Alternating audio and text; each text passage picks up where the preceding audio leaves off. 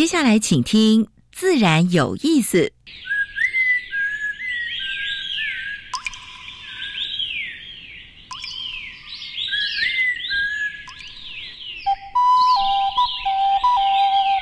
大自然是最能启发人心、最迷人的教室。透过鸟语、虫鸣，顺着山峰、水流，教给我们自然万物的盎然趣味与生命智慧。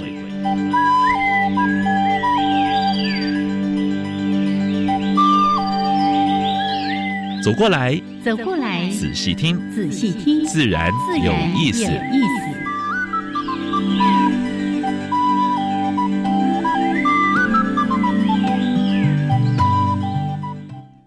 Hello，亲爱的听众朋友们，大家好，欢迎收听教育电台。自然有意思，我是平视，我现在何天老师。今天天气不错哦，哎，老师你背后有光哦，我前面也看到光了。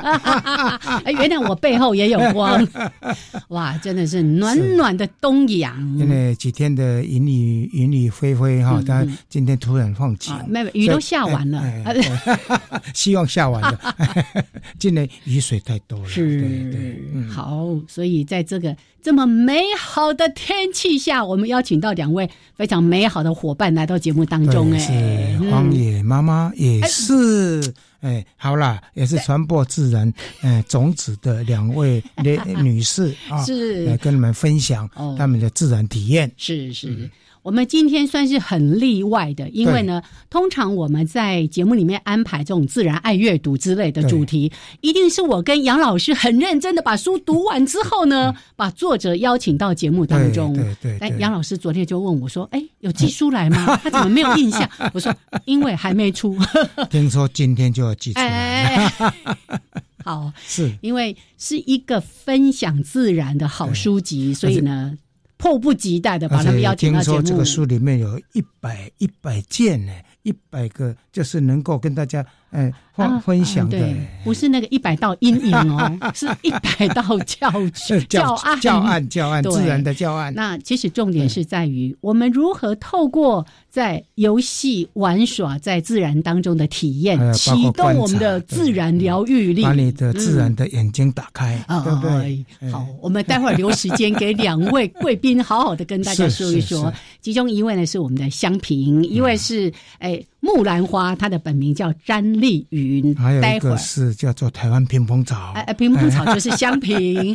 好，待会儿呢，主题时间跟两位好好的来聊一聊。一开始还是先介绍一下今天的两个小单元。第一个单元是自然大小事，跟大家分享过去个礼拜全世界还有全台湾发生过比较重要的农业、生态还有环保的事情。是。第二个单元是燕子要跟坤灿来分享一下。这个季节在野外到底有什么台湾的原生植物正在开花，或者正在结果？对你今天一定要跪地才能够闻花香，哎，还是 有没有香味不确定。但是你如果没有跪地，没有趴伏，你可能看不清楚它长什么样子。这么小颗吗？哎，待会儿说给大家听。好，这是一开始你要跟大家分享，还是要先加入第一个小单元？自然大小事。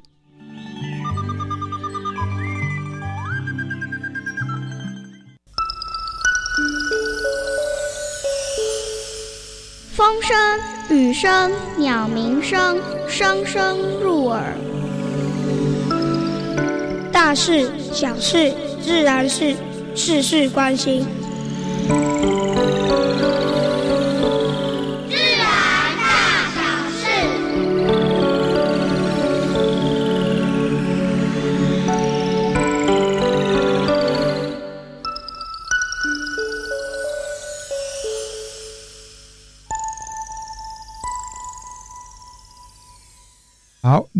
九一大选，我们的六都的市长已经选出来了哈。你们当时诶给诶环保团体的一些承诺啊，包括什么呢？诶，要整顿交通啦，还有呃城市的低碳啊，低碳交通跟城市的建零，还有会进入的处理呢。希望呢这次呢大家能够。好好的落实，当然里面还包括什么韧性城市之类的了哈。所以你要做，不然的话，选民还是诶会眼睛看，眼睛会睁着看哦。就是不能光说不练哦哦哦。田间有脚印啊，第一届的大脚印选拔的绿色保育农民的活动呢，终于出炉了啊，呃，总共选出好几位了哈，呃，十三位绿保农民啊，嗯，不除草就是保土、保水跟固碳啊，哦不除草哦。对，不要想说那个小花小草没用哎，有当小花小草的话，就是蛮多原生植物、呃原生昆虫、原生动物生长的地方。是还有蛮多的花呢，就是一些受稳性的那些昆虫的，就是呃在那边活动的，对不对？嗯嗯就是它的食物啊，它的花粉也是瓢虫的食物，但是这些都是天敌，对不对？对，可是很多人都想说啊，我都不除草，我的土壤养分不是都被这些草给吸收光了吗？没有那么严重，哎也没有那么严。重了哈。所以在不除草，还有这这是也是一种固碳呢啊嗯，保水固碳，对不对？好。农粮署鼓励花东的农田种点绿肥，因为第二第二期做之后呢，中间到一期做之间有一个就是采收获的，其实要种点绿肥。种绿肥的话呢，在第二年要种之前，把它翻翻耕的时候，就变可可以当做肥料哈。嗯所以这个种子都是免费赠送的哦，所以呃各地的农民不要忘掉了哈。油菜花、百日草，还有呢，包括一些像荞麦之类的哈。其实有很多花的话还蛮漂亮的，嗯像一片花海，是对不对？在过年的时候还可以欣赏。哦，又变成一个观光的热点是了。是是是，台北市政府从十二月起禁用一次性的塑胶杯啊，所以台北市环保局就说已经有九成的饮料店都准备好了，哎，还有一层哎，怎么回事？加油啊！哎，我插个话，呃，上个礼拜我难得去买咖啡，但是我一定带着我自己的杯子。然后呢，他跟我结账的时候就减五块，我说哦，减五块耶。那我就顺口问了那个店里面的年轻人说，哎，你这样子减五块钱，有没有鼓励更多的人带自己的杯子来？应该有吧？呃，他说有一点啦，哎、我想有一点而已，实在是让人生气呀、持续宣导，持持续宣导，持续宣导。想想看，啊每天省五块钱，你如果你一天喝两杯，每天省十块钱哦。疫情期间，野生动物的数量就是你看猜猜看，是嗯增加还是减少？疫情期间间应该会增加吧？对，增加，而且这些野生动物会会跑到人类活动的地方，大街逛大也街，当然也会造成一些干扰了哈。嗯但是你不要喂它就好了。是是像猕猴，你就喂它对，要找自己麻烦，对不对？是的，像山枪、黑熊，你也不要去喂，对不对？嗯好，但是呢，只有一个动物减少的，你猜猜看，人吗？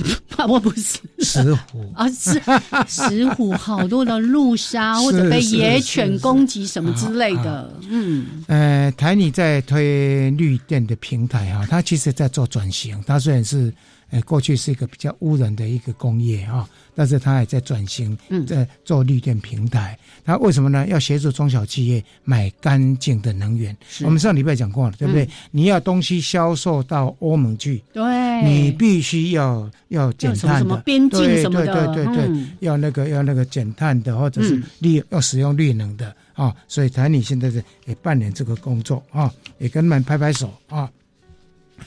五十六 percent 的民众愿意愿意买推动 ESG 的企业产商品，ESG 是什么？就是永续、嗯。啊，就是联合国的永续。企业社会治对理，然后永续的发展，对对对，嗯。所以你看这个还是要持续宣导、啊，就是希望他这个企业有做 ESG 的啊，我们再去诶、买他的东西，对，对对？之前老师也讲过几次新闻，有这个什么金融投哎投顾什么是是金控公司，他们就会去支持这一些发展绿能括像贷款贷款的部分就不不给污染工业污染产业是是是是是好。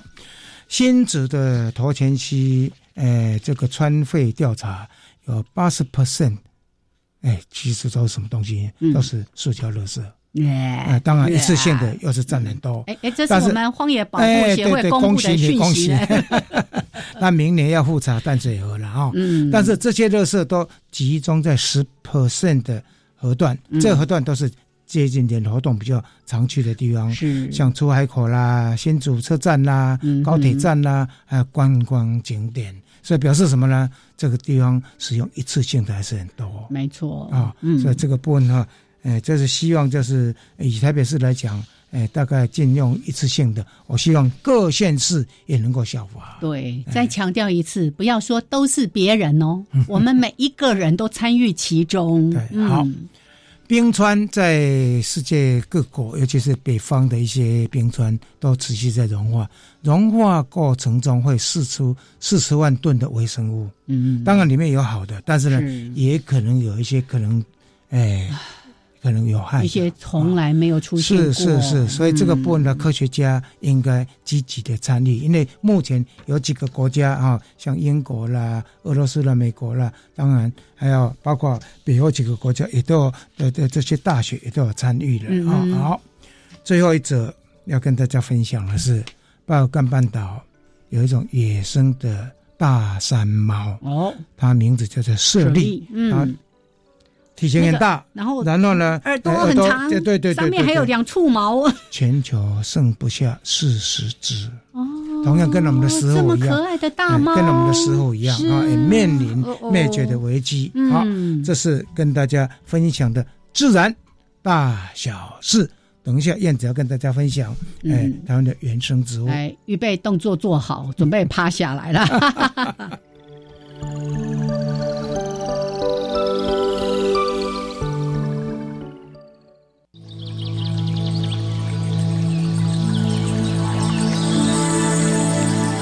别的地方找不到，别的地方看不到，别的地方听不到。台湾飞鸟，台湾飞鸟。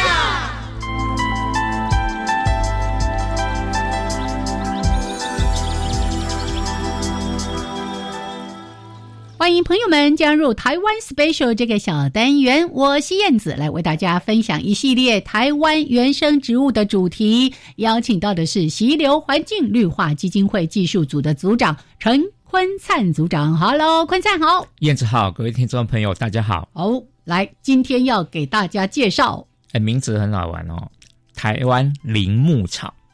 台湾铃木草，那个铃木那个 Suzuki，哎，就是那个铃木，就是那个铃木。哦，那这是纪念这个日据时代的植物学家哈。那他到台湾采集，他的名字叫铃木重良。哦，好，那采集之后，他的好朋友鉴定，鉴定说，哎，这个是不同物种之后，就用他的名字来做纪念。我们中文就跟着叫了嘛，哎，毕竟人家也有所贡献。是是，台湾铃木草，那台湾其实有两种，还有一种叫琉球铃木草。那目前是台湾铃木草已经园艺化了，哎，很漂亮，非常漂亮。它比较像地被的。地贝就是矮矮小小的，然后开那个花好可爱，有点趴地了哈。那这个粉红色的花有深红色的点点点点点，很像我们的那个女生的碎花小洋装，跳舞。对啊，比例上面就是花叶比例哈。我们常说这个呃花的大小不是不是看。我们实际上去量它的大小，有时候是整个比例的问题。我们当做一个观赏植物的话，如果说比例上面花接近于叶，甚至于花比叶大，在我们视觉感受，它的花会很容易被见到。但是有时候是叶子很大，那花。花也不小，可是就整个整体比例会缩小了，就可能不是那么起眼。那我们讲铃木草这一类的植物，就是比例上面花很大，嗯，啊，花很大，所以那经过试验栽培，发现其实还蛮好种的呀，所以已经盆栽化了哈。所以各位有兴趣，可以在花市哈，花市找到有盆栽做吊盆，嗯，因为就适应它这个。枝条有点垂，哈，有点匍匐，哦，所以你做吊盆，它会有点垂出来，是会垂下来，对，叶子也很可爱，花也很可爱。我记得第一次在野地看到是在太平山翠峰这个公路上面，哈，哎，真的只是停下来休息一下，没想到路边有，整个就趴下来拍照了。因为在野地状况，它是很矮小的植物，好，那你这样子趴下来看，仔细端倪它的花，真的很可爱。哎，我有印象，有一次好像是要去走淡蓝古道还是哪里，然后路边哦一丛，结果呢，大家就忘了我们是要去爬山的，我们要去走步道。哦，光在那边拍那个铃木草就拍好久啊。没错，它真的很吸引目光啊，很吸引目光，那个花型花色都非常可爱了哈，难怪就是已经。就是一直都存在是没有错呀，但是一下子被园艺化是很快的速度，嗯哼。啊，就是农民发现哎适应性很强，然后用用吊盆种表现的更好。当然我们买回来的话，你是种吊盆也可以，你种一般盆栽也可以，或是说你跟其他的花配，然后把它比较种在盆子边边，好欣赏它满出来的感觉。嘿，那个一定很漂亮，而且自己可以繁殖，它用插枝就可以种了。耶！而且插枝还相对的简单哈，所以这个也是一个蛮可喜的现象哈，就是野花又有一个变家花了。是是，而且它那个一开花就是满地，如果你是种上一盆的话，嗯，哇，那开出来。一一定是让你觉得赏心悦目，天天都开心。没错哈，而且它是从低中海拔山区到高海拔都有，都有。呃，它不同的海拔高度，它开花期的时间不一样哈。那从春到秋都是开花期。哦。那在山上的开花期还会再晚一点。嗯。哎，对，因为凉嘛哈，就会再晚一点，所以就等于是观赏期也很长。但是花谢掉要把稍微枝条剪掉，它会重新再长新。枝开花，OK，对，好，所以你刚才提到从低、中、高海拔，显然它的适应力很强。对，如果家里栽种，也不用太担心说啊，我没有绿手指，而且它也不需要全日照，嗯，它半日照就可以了。啊。对啊，因为它很多都长在那个树底下的那个。空地上面，嗯，对，所以它是一个真的还蛮优质的。那期待未来可以开发成地被植物，是是，装在那个地面上整片的样子。对，如果你有一个小庭院的话，把它当地被植物，真的，你你可能会不想要走进门，站 在那边看它。哇，好，所以今天的介绍给大家的是台湾铃木草。嗯哼，那个。每次坤灿讲到什么，然后我就开始把它记录，说：“哎，这个是我后续想要种的，这个是我想要种的。”大家记得把名单收集起来哦。是，OK，谢谢坤灿，谢谢。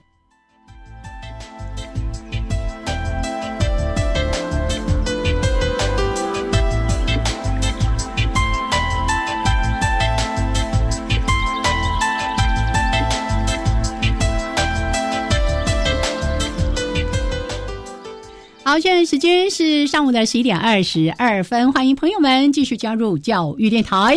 自然有意思，我是平视，我是燕子。台湾铃木听过，铃木草没有听过。哎，开在地下，当然趴着跪地闻花香。它的花型好美哦，真的超美、超可爱的。是哦，老师刚刚说铃木不是长得很高，为什么要趴着？不赶快哦，这是台湾铃木草。好来。赶快话题结束来，邀请我们今天两位来宾。这两位是黄香岭谭平鹏草，还有呢，哎哎，这黄香平啊，你是铃木讲上口了，是好。哎，我们荒野保护协会，还有詹绿云木兰花，对不对？是，哎，两位哎园艺治疗师跟园艺达人，对不对？哎，来，我们先跟香平打个招呼，Hello。呃，燕子好，杨老师好，嗯，大家早安。哎，来木兰花啊，老师好，那燕子早安，是，请认明木兰花不是花木兰。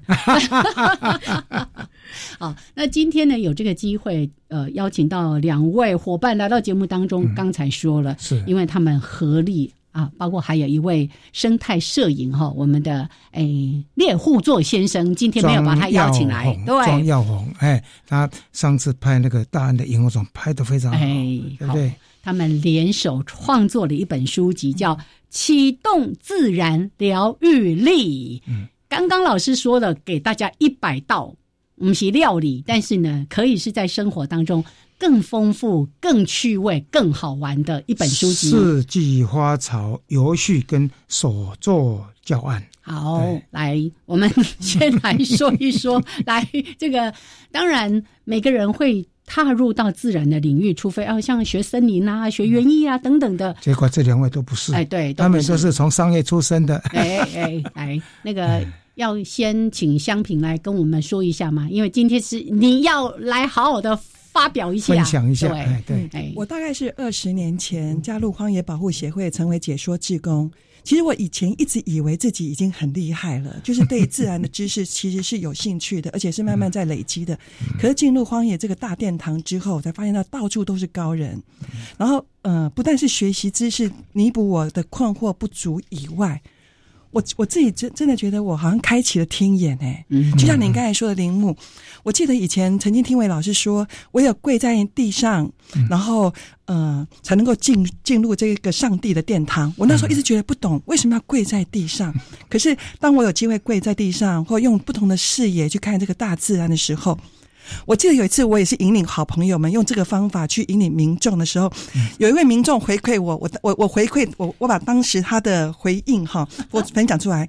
他透过我们这样的引导，那重新看待大自然的的时候，他说了一句话非常经典，他说。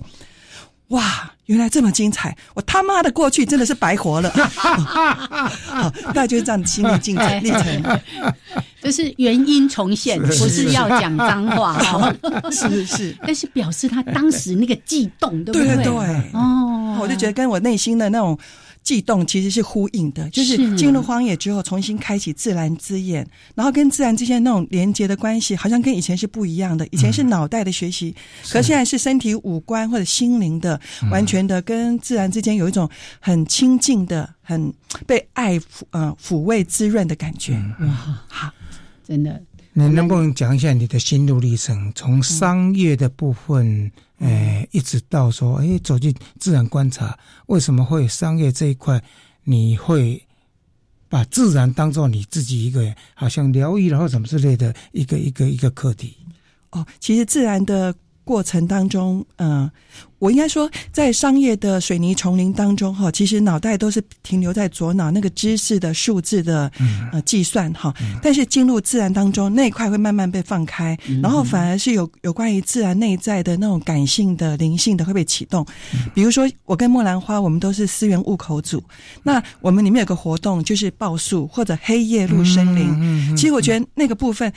你会觉得你是真的被大地所接纳，然后你进入森林当中是去探望一位呃久违的好朋友，所以有时候人家会开玩笑说我们是黯然销魂派哈，其实就是我们走进自然，其实就是去探望一个久违的老朋友啊。那内心其实我走，我将来回到都会丛林当中，呃，当我被社会当中很多的事情捆绑的时候，我发现到我是自由的，嗯，我只要把我眼睛闭起来，然后去想象那一块，呃。云雾缭绕的呃松罗拉密呃地险密布的一个森林当中，我好像就可以随时即刻进入那个我心灵的疗愈花园。嗯，对，不错。木兰花，你也可以补充一下，那块它也非常丰富。哦，因哦，像江平老师讲的哈，就是在这个跟自然的这个连接哦，我觉得我也是来到荒野，然后跟的那个香平老师学习之后，才比较跟呃。可以跟大自然合一的部分哈，然后因为心灵课程的话，可能比较多是在跟自我的关照。可是，嗯，透过跟大自然的合一的时候，你就觉得这个世界会心胸会更开阔，这样子，心胸会更开阔，真的。不然的话，你如果一一直在都市丛里面，就目光如豆，因为已经都被框住了哈。是是是，刚才香平也提到说啊，在这个工作的过程当中，好像。一直被受限了，因为他他其实是一个从从事会计工作的人，我就想啊，他一定是被那些数字捆绑了，被那个损益给绑架了。可是到大自然之后，胸纳自然，你看整个心胸都开放了。是是，嗯，好，所以。他们就用着这样的心情，因为发现大自然太美好、太好玩了，是，所以呢才会去联手一起写作的这本书籍。启动自然疗愈力啊，总共有一百个教案，嗯，跟大家分享。还有这是他们这么 这么这么多年来，他们自己啊三个人啊去磨合啊，那包括拍，听说一千四百多张照片呢。啊。照片很多，那个都是一份一份的心意，对不对？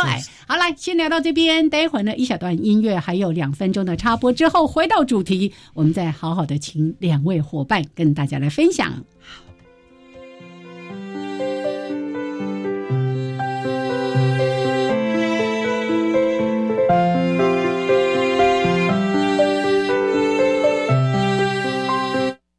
至少记得一针，我正在在想的当中就会出现一双翅膀。我希望成为人的样子。那在这边分享，那你要知道怎么样去翻山越岭。迷惘的人生路上，你需要支持和力量。每周日下午一点到两点播出的《星星亮了》，将分享总统教育奖得主的故事，让困境闪闪发亮，成为人生指引的北极星。我觉得弟弟各方面发展都有点迟缓，怎么办呢？依照特殊教育法规定，各级主管机关应设置特殊教育学生鉴定及就学辅导会，办理特殊教育学生鉴定、安置、辅导等。哪里可以看到相关资讯呢？一百一十二学年度各地方政府鉴定安置说明会，十一月起陆续举办，家长可到全国教保资讯网中的学前特教专区了解相关资讯。以上广告是由教育部提供。行政院长孙昌表示，随着国内外疫情趋缓，台湾社会也将迈向正常生活，逐渐放宽多项防疫措施。指挥中心表示，十二月一日起解除室外场所、空间、室内唱歌必须戴口罩的规定，也取消宴席、主桌敬酒禁令。此外，指挥中心也宣布，从十二月十日零时起取消入境人数限制，以利国人预先安排行程。以上内容行政提供。加外加外，阿玛波拉，扎根格玛西卡斯达斯，迪加古拉布古列列。大家好，我是来自台东的胡代明，这里是教育电台。那罗哇那咿呀那呀哦哎呀，那是你呀鲁玛的呀恩哦，朋友们就爱教育电台。好，现在时间是上午的十一点三十二分，欢迎朋友们继续加入教育电台，自然有意思，想平视。我是燕子。现在跟我们对谈的是两位 lady 啊，她是一个黄香萍，两位屏风草，还有眼力治疗师木兰花詹丽云，是来分享一本非常好的书《启动自然疗愈力》。刚才呢，我们已经稍微的聊到了两位呢。在工作职场当中，然后进入到大自然里面，发现山中有无限美好的宝藏。那可是那宝藏在那里呀？我们怎么样可以有一些好的亲近的方式？是对，我们就要在这个书里面分享给大家。那当然有很多精彩内容是我们今天没办法一一说给大家听，我们就挑几个来聊一下。好像刚才提到的。哎，大自然就很多人喜欢去登山践行，就走一走、晃一晃，然后就回来了。可是他们没发现，其实大自然有太多很好玩的事情。来，两位那个游戏达人，自然游戏达人，对那个淋漓尽致的来跟大家分享一下 怎么发现的。呃，其实我们一直以为哈。呃，如果小孩子的教案只要把大人的教案稍微简化，或许就可以让小孩子玩得很尽兴。可是事实上，在解说员二十年之后，我们慢慢发现到说，小孩子的需求跟大人是不一样的，所以我们必须要用一件小孩子会觉得非常有趣、吸引他的那那个字就是玩。好，那他们在。玩当中，然后启发好奇，启发热情，启发兴趣。所以我们慢慢把很多知识性的东西重新把它，呃，我觉得这个拆解，然后变成孩子可以在在当中，呃，觉得非常有戏。有趣的一些活动，比如说，呃，像芒草好了。以前我们都想说啊，到底五节芒、白背芒，还有田根子草，到底要怎么跟孩子讲？可是不是哎，孩子拿着扫把就拿把拿起来当扫把玩哈，或者是用那个呃五呃五节芒的金饼哈去做牙刷哈，或雨伞射什么的，或者是呃射飞剑。玩的不亦乐乎，那我们就知道说，哎，其实孩子所需要的跟我们大人不一样。那我们在这个书里面，其实有个单元，其实就是在大自然中玩游戏，嗯，然后让孩子在玩当中，然后看到很多生命的奥秘，或者生命如何去适应自然的规，呃，去如何寻找他的生命的出口啊，非常好玩。嗯哼，好，所以原来是跟孩子学来的。是，嗯，大自然当中，孩子是我们的导师哦。嗯，因为这个过程中的话呢，也是给家长一个教育。有钱忙。赶忙呢？我走进去的话，那个哦，会被割伤哎，对不对？就是家长会抱着一个比较排斥的心理，对不对？对，啊，但是呢，小朋友看的也许不一样，哎，有很好玩的。但是呢，这个部分也牵扯到一个环境伦理的问题哦，嗯，对不对？像我们在常常带小孩子去，哎，那个果实不能采啊，那个花瓣不能摘呀，对不对？啊，这个这个爷爷你好烦哦，这个也不可以，那个也不可以，所以。这个部分的话呢，是不是也跟大家分享一下？你们在做这个过程中的话，一定会先先跟小朋友提醒说要怎么样啊？会跟家长提醒说，哎，什么东西可以做，什么东西不可以做，或者是说我选择的可能就是啊很多样的，大概不会影响的，是不是？和睦相处的原则是。其实，在这本书当中有一节哈，也在讲这个采集伦理，也就是实际上就是土地伦理。那我简单的说，就是有些人觉得说大大自然当中，其实是不是可以采集这件事情？我我个人认为说，它并不是可以或不可以这么绝对，非黑即白哈。它其实中间有很多的我们跟自然的对待，哈，我们对自然的那种呃之间的关系的建立。比如说，你对所有的采集的东西，你是不是有能力处理？然后采集必有用哈。那对于大自然所有的赏识，我们都心怀感谢与敬意。我觉得用这样的心情去面对大自然所有的赏识的时候，呃，其实我们会有不同的对待。蛮蛮好的，因为像采集课的话，在像台大昆虫系啊抓昆虫，大家也会被批评。但是呢，这个当这个标本它分做分类学一定要的，而且这个标本做完之后呢，它一定是典藏或者是用来教学的。那个是可以容许的，但是如果是稀有种，哎，H 就要考量说它的量是怎么样子。了解。所以这个部分的话呢，我想一般民众不要用说啊很严苛的，就是划分说什么行什么不行。啊，就是刚才就是像那个呃边梦草讲的，就是按照这一种方式来对待这些自然物。对，那我相信这个过程一定是来自。大量的观察跟知识的摄取，你会有一个好的判断，对。不对？对，哦，因为那个呃，在透过观察的时候，你会知道整个呃什么样的植物，它可能不是呃是蛮常会有呃会蛮虫就是会会那个轮替的发那个产生的。对，然后有一些什么样的植物，它可能是稀有的，对，是。然后你要摄取做这些更多的这些知识的时候，可以去来来去成为你的那个呃使用的一个材料。嗯哼，好。所以当我们了解到了这个采集的伦理之后，我们好好的来跟大自然玩。可是我真的觉得他们两位实在是太神奇，太神奇了，真的大自然的玩家。我我在野外呢，看这些落叶，就是啊，踩在上面，唰唰唰。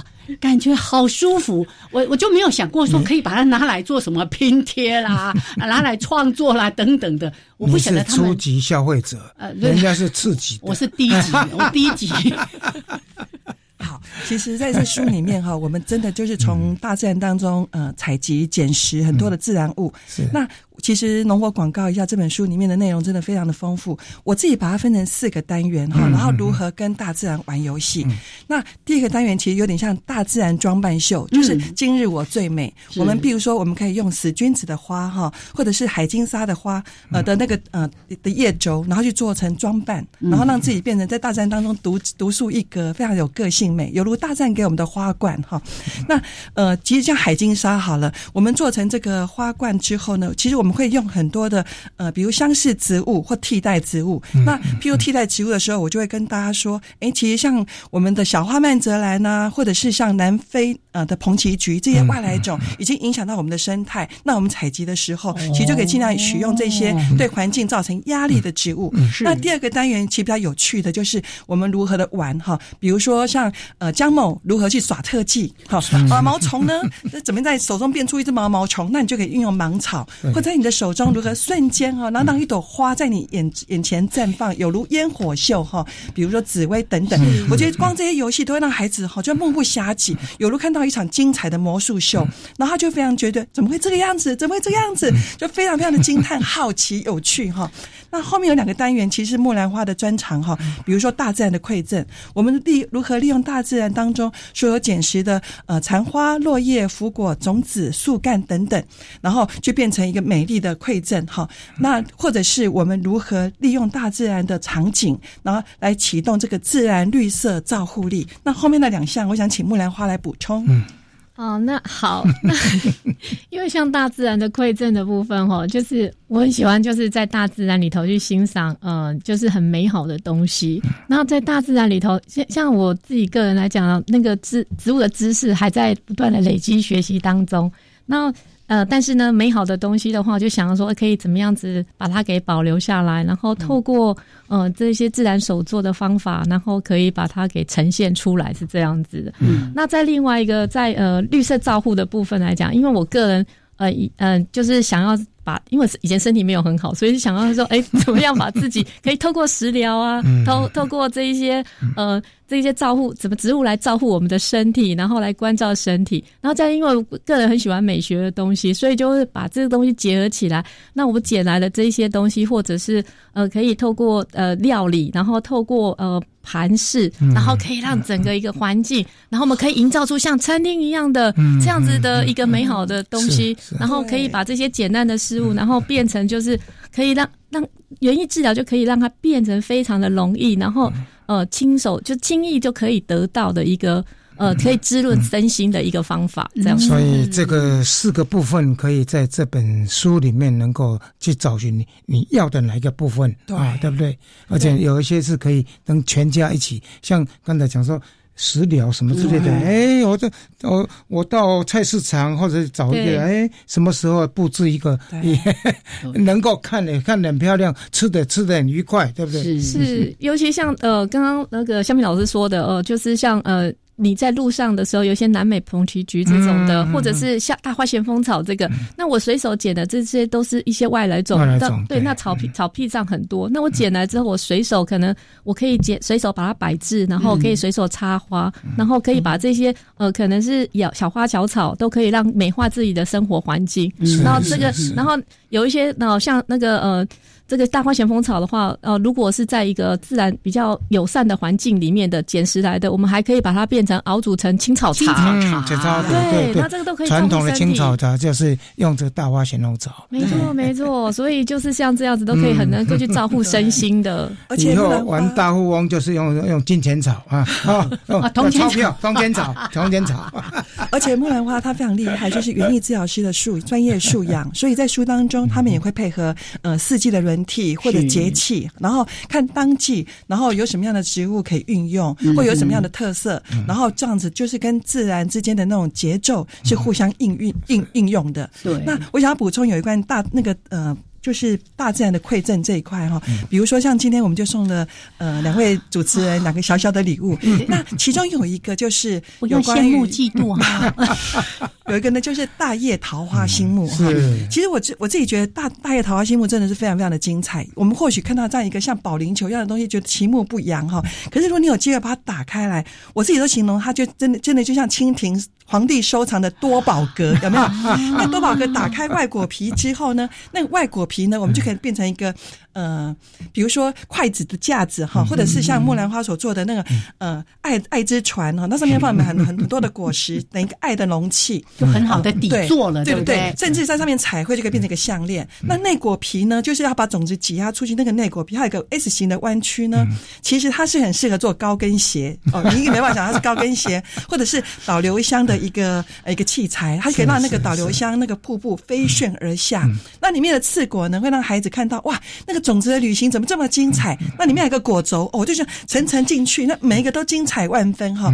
那我我的意思是说，借由一个种子啊，一个果实，那我们就把它变成一个教案。可是教案里面有很多很多的延伸，那我们也透过了眼睛、鼻子、耳朵、嘴巴哈，或者皮肤处，开启五感，然后去看看这个这个植物，它到底会跟我们之间有。怎么样的接触触动，非常的好玩。以后你走在路上会发现很多人 都是弯腰在看看 掉掉下来什么叶子，掉下什么果实，到处捡。其实我我跟我的小孙子，我们在象山这样走，其实他们。口袋里面到处装满，装 自己也装不过，还给阿公 这个你帮我带。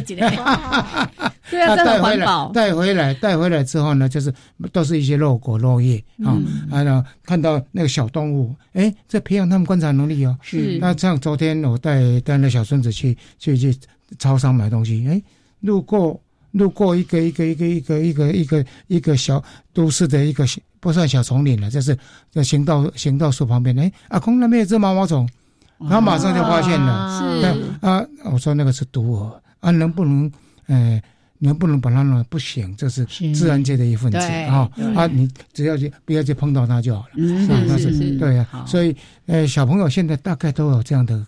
那从带他接近的时候，他自然的会回馈你，你会很惊讶，说：“哎，怎么他会看到这个这个东西？我都没有看到。”是，所以刚才香平说开天眼是开天眼，不是要看见另外那个世界，是看见大自然的美好，而且大自然就在我们身边。好，这个真的是大自然的馈赠。然后呢，感受到大自然的这个绿色的照护力量，还有刚才说到的。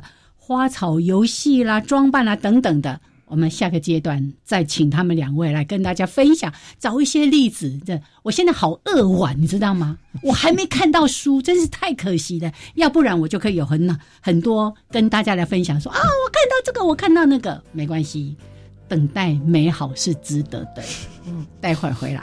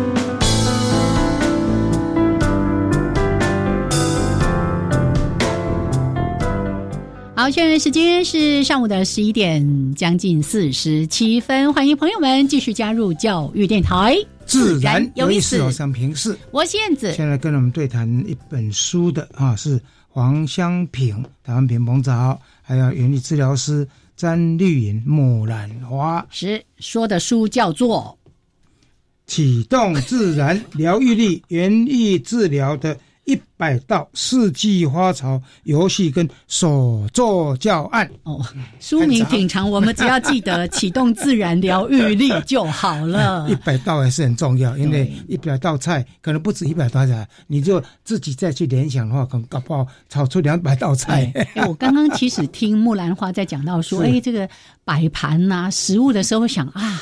家里天天都是法式餐厅，哎，不是这样。还有那个化妆舞会的话呢，哎，那个女王啊、国王啊，就是披戴自自然的东西，完全不一样，还可以走秀。好，来吧。那个香平先来分享这些游戏、这些装扮。嗯，好。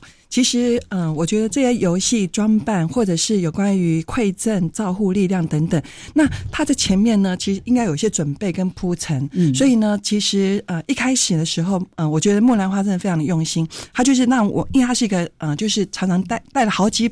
百个小时，可能好几百堂的这样子的一个身经百战的教的老师教练哈，那就会告诉您说，当您在呃准备接这样子的案子的时候，你要如何考虑对象的需求，然后你要如何去准备，然后你要如何去设计教案，那里面呢就有二十道的呃。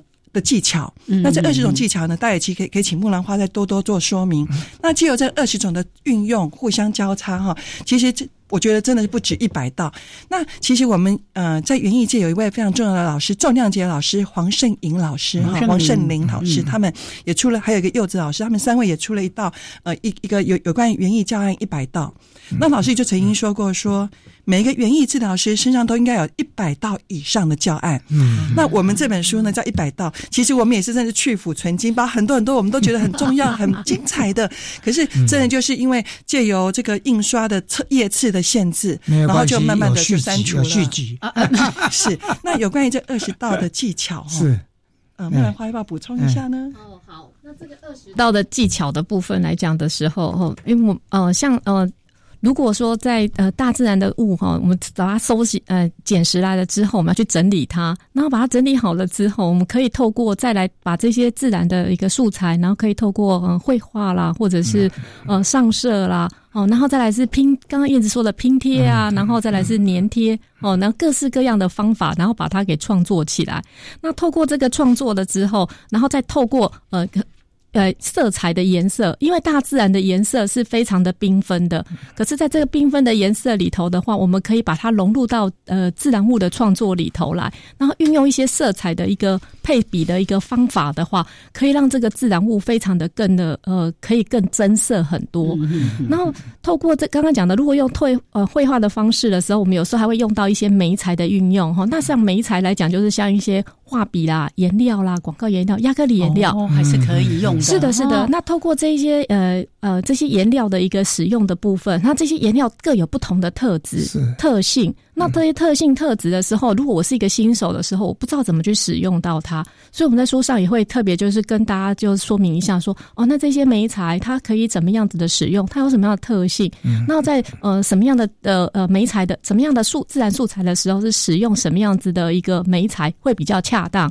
好，那在这里啊，让大家可以很轻松哈，呃，可以去使用这一些。嗯，这些素材跟这些媒材，然后都可以很自由的发挥。那当他们是交叉比对使用的时候，你自己就可以创造不止一百道，因为因为原呃，尤其像现在疫情时代哈，然后非常需要多的手作的课程。那这么多的手作课程的时候，每个原疗师都很担心说哇，糟糕怎么办？那个又是手作又是手作，那手作的时候你要不断不断的一源源不绝的教案，那可能一百道都不太够。那不太够的时候怎么办？那你就是只要懂懂懂了这些技法。技巧那个技巧怎么使用的时候，那你在不同的素材用不同的方法的时候，你可能就可以变出可能不止一百道差运用这样。这个是蛮不错的，这引发大家创意的教师手册，还有妈妈手册。对，带带带带的那个小朋友也是一样啊，因为我们可能妈妈妈妈都一定有一个一个经验，就是呃学校老师可能要交好多的作业，对不对？哦，那那要做很多这些创作，那这些创作的时候怎么做呢？我们可以透过这一些明白了这一些呃技。法的时候，那我们就可以把这一些不同的方法用用在这个不同的素材，那就不会觉得哇，这不苦思无不知道怎么去使用它。那这样子的话，就有不同的方法可以去引领自己的孩子。是，最主要是把小朋友、把大人的心胸，还有自然自自窗都打开了，对不对？是。刚刚说到这边，我突然想起一个我在另外一个定点狮头山的经验。有一次呢，我们也是带亲子的活动。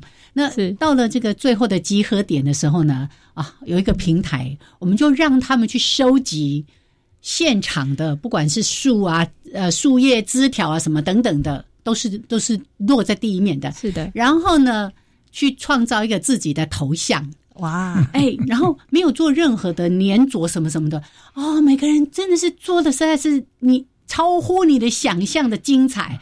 那。请他们把它拍完照之后呢，再把它回归自然。哦，我觉得。嗯，就是一个一段非常美好的经验。是是是，像刚才燕子所分享的，就是大地创作秀哈，是有有一点像呃，这个本书里面有一个教案，就是木兰花主笔的，叫花现自己或者我的花容貌哈。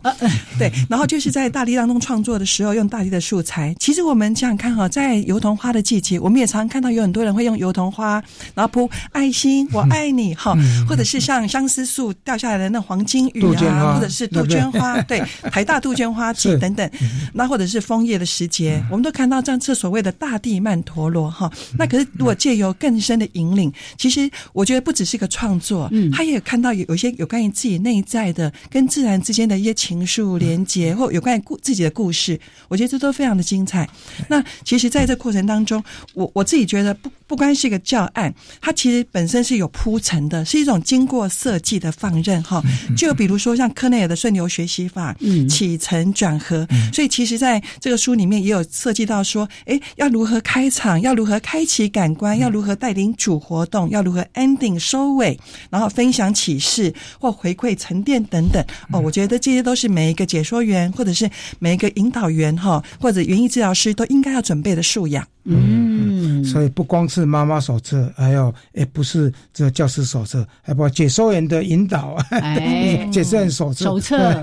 都是，哎，等等，还有爷爷的手册，所以奶奶的手册。所以在这书里面呢，我们不但有每一段的活动的引导语以外，我们后面也会设计一些，呃，像疗愈小语，啊，疗愈小语其实跟这个主轴有点呼应，那让你在开场的时候，其实用诗一般的语言去引起别人的兴趣，对啊能够把文学艺术。音乐都带到里面来，然后那就完全不一样了。是，那对于解说员而言呢，其实有一些植物小百科，那有一些容易混淆的植物啊，比如说像枫香跟清风哈，或者光紫薇就有大花紫薇、小花紫薇、九琼哈 等等哈，那我们就做一个互相比较辨识，或者有哪些植物我们可以如何替代使用，那这样的话就会让他们的美眼界大开。对，所以这个书其实看起来它不是那么强调知识性，但是还是会把一些相关的知识置入。放进去，但重要的是刚才提到的，你如何透过自然的观察，看到四季时序的变化啊？就像你们书里面也有四季的这个花果叶啦，甚至呢那个根茎什么皮的，好多东西都可以来运用。那你要找到适合的，其实我觉得不难呢。哦，郊区公园去帮忙捡一点落叶也挺好的。其实呢，很多人喜欢办 party 办趴，你们可以办个自然趴。啊，针对小朋友的，针对年轻人的，就是阿公阿妈的，哎哎，可以这样子做。是，荒野先开始，呃，大安先开始。我们也蛮常，就是会在呃课程里面的话，就是会设计，就是像这个走秀秀、走秀一样的，用大自然的装扮秀，然后来去来走秀。像我们的不管是呃刚刚讲的孩子，或者是呃。高龄长者，他这都没有这样。那高龄长者，尤其是高龄长者没有这个经验的时候，这真的是为他的生命开创一个新的经验。配个很好玩的音乐，那一点都不一样。他扭一扭一起舞步，不是很 很漂亮，对不对？但是呢，扭起来就那个很自然。我曾经带过一个阿妈的，就是她就是唱了《南海姑娘》，然后穿就就是做一个头冠，然后手环，然后就来比就在跳《南海姑娘》，然后就从里面这样子慢慢的整整那一对排列成一排，然后这样走出来来走秀，超就是对她来讲一个很生命很大的经验。对她的晚辈来讲，这个录下来的话，也会觉得很安。哦，对不对？有有有，老师都有帮他录下来。对，可是我们在讲说，哎，这一百道的教案，其实它只是一个类似载具，只是引领大家进入到自然。因为否则有时候就是不晓得怎么玩，对不对？可是这个玩的背后，我们更想望的是。大家透过接触，透过认识，我们会更加的珍爱自然啊！两位解说员有没有什么要呼吁大家？也透过这个书的阅读，我们对大自然有更多的珍爱，甚至是一些行动的采取。好，呃，其实我自己在当解说员之后，我才发现到台湾生态之岛真的是一个宝岛。以前我们小时候常常听到说台湾四季如春哈，可是当你慢慢呃，去记录四季的轮替哈，做自然观察之后，你会发现台湾不但不是四季如春，它是四季分明，甚至二十四个节气都寥寥分明哦。好，那所以当我们透过这样的自然观察，或者用不同的五感体验，呃，你可以用不同的视野去看待这个自然，比如说用仰望、俯瞰、遥望哈，或者静观等等、围观等等，那你会真的就是。呃，跟自然之间有很多很多的赞叹与惊奇。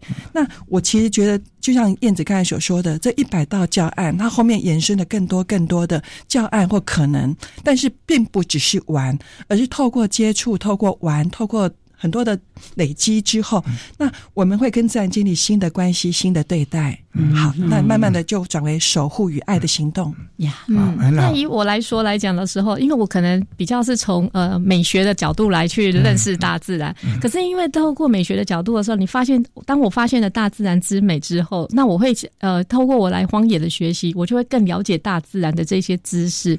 那透过知识的时候，也涉及到了生态的议题。哦，那在这些部分来讲的话，我就会更就更多的去愿意去呃，去传导更多的生态保育的观念哈。然后整个去爱护地球的这个部分来讲，我觉得这个对我来讲也是一个很大的一个学习。这样，两位都是不是自然本科的，那从商业出发，是所以背后很多的阅读才有办法在成就这本书，对不对？很多的阅读，很多的累积，很多的经验，对带领是。这个经过的严格训练，园艺治疗师 要七百个小时以上，七百个小时，好，大家加油。然后我们这个在解说的领域，也不晓得讲了几百个小时的课程了哦。好，我们欢迎大家呢一起加入认识大自然，还有玩自然、花草游戏等等的这个行列，启动自然疗愈力。要靠自己，不是靠别人，所以我们一起来学习。好，谢谢香萍，谢谢木兰花，谢谢，谢谢，我们下礼拜见喽！谢谢你们，谢谢，拜拜，拜拜，谢谢听众朋友们，外面有太阳，赶快出去晒一晒。